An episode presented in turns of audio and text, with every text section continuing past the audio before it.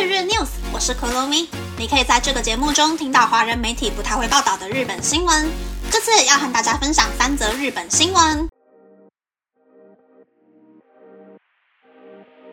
第一则新闻是罗森发售一次就能吃到蒸鸡蛋和替代蛋的炒蛋三明治。大型超商罗森即将在七月四日于关东甲信越地区发售 Tabe Club Nishono Scramble s a n d。这个三明治一边使用的是使用真正的鸡蛋的炒蛋火腿生菜三明治，另一边使用的是使用以豆浆为基础做出的替代蛋的豆腐炒蛋沙拉三明治，售价是日币三百二十二元。罗森的烘焙甜点部长青睐智家在六月三十日表示，虽然是因为前阵子的鸡蛋荒而开发出这个新商品，罗森不仅仅是为了推出使用替代蛋的商品，而是希望能从鸡蛋荒的问题开始，向顾客传达全世界的销售量都开始上升的由植物制作的替代食品的趋势。其实，罗森也推出过使用黄豆制作的替代肉产品，但在商品开发和市场地位出现了难关。尤其是替代食品通常都有不好吃的印象，所以罗森决定先降低门槛，希望用这个三明治让顾客对替代食品产生兴趣。罗森今后也计划推出其他使用替代食品的商品。第二则新闻是，Sony 宣布关闭在静冈县湖西市专门制造节目或电影用的专业摄影机的工厂。Sony 在前天宣布，为了重组生产线，才决定把制造专业摄影机的产线。转移到规模更大的爱知县信田町工厂，并在明年六月底结束在湖西市的产线。但是目前还没有决定今后该如何使用现有的工厂土地和建筑物，还有湖西市工厂两百八十位契约和外包员工的去向的方针。湖西市工厂是在一九六九年以制造音响设备而开业的，工厂积极参与当地的活动，夏季祭典时还会向当地民众开放。从二零二零年开始，Sony 和 Toyota 以及其他企业合作的环保电动巴士，除了参与的企业以外，民众也可以搭乘。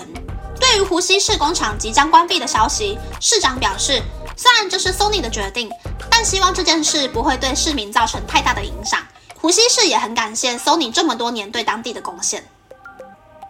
第三则新闻是，大丸松坂屋百货没有申报免税商品的税金。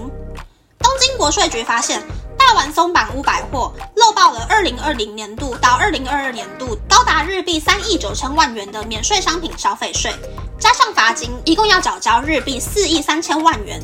相关人士表示，大丸松坂屋百货的多间分店对于购买免税品的顾客没有彻底进行身份确认。除了大阪松坂屋百货、Apple Japan、Sogo、西武百货、小田急百货和松屋百货，也因为不符合免税条件。必须缴纳漏掉申报的消费税。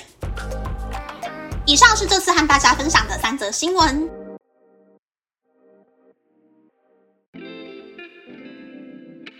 第一则新闻是罗森卖替代蛋三明治的新闻。这个一半是真蛋，一半是假蛋的三明治，的确比全部都用替代食品的商品更让人想要买来吃吃看。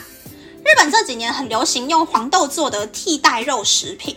我曾经吃过用替代肉做的绞肉咖喱，可是真的不好吃。那个肉味道假假的，然后吃起来口感也怪怪的。连咖喱这种重口味的食物都遮盖不了替代肉的缺点。可不可以有台湾人对日本人宣传素鸡素毒的好？百叶豆腐也麻烦宣传一下，拜托了。第二则新闻是 Sony 要撤掉湖西市工厂的新闻。在专业摄影机还有音响设备方面呢，Sony 依旧是世界级的强者。但是的确，现在机器都越做越好，然后可以使用的年限也变长了，所以制造量下降呢，也算是一个必然的趋势吧。最近好像 Apple 手机，大家也在讲说，今年如果秋天要开始发售新机型的话，会有多少人想要买 Apple 的新手机？我看了问卷，好像超过一半以上的人都没有打算要在今年买苹果的新手机啦。所以电子产品越来越好用，好像对于厂商来说也不是一件什么太好的事情。第三则新闻是百货公司没缴免税商品的消费税，大家应该会想，都已经是免税商品了，为什么要缴税？其实呢，日本的消费税是客人出一半，商家出一半。所以商家是要缴剩下那一半的消费税。而且呢，台湾商家的消费税是两个月缴一次，跟统一发票一样。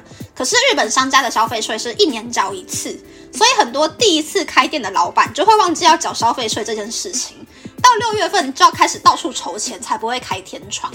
所以开店的美感呢，不管在哪一个国家都很多啦。有打算要自己创业当老板的人呢，在创业初期还是。乖乖的花一点点钱去找法律啊，或是会计事务所的人咨询之后，才不会在开业之后出现很多很多意想不到的麻烦。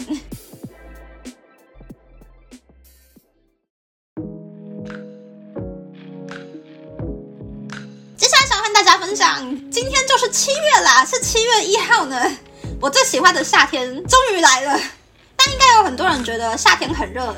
一天到晚都一直不停的流汗，所以不是很喜欢夏天吧？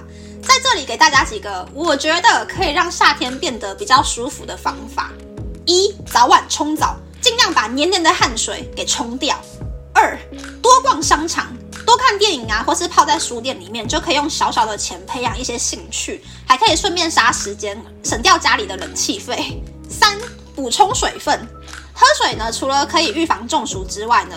多喝水也可以增加饱足感，能够增加减肥的效果哟。可是要记得要喝无糖的水，才不会让减肥越减越累。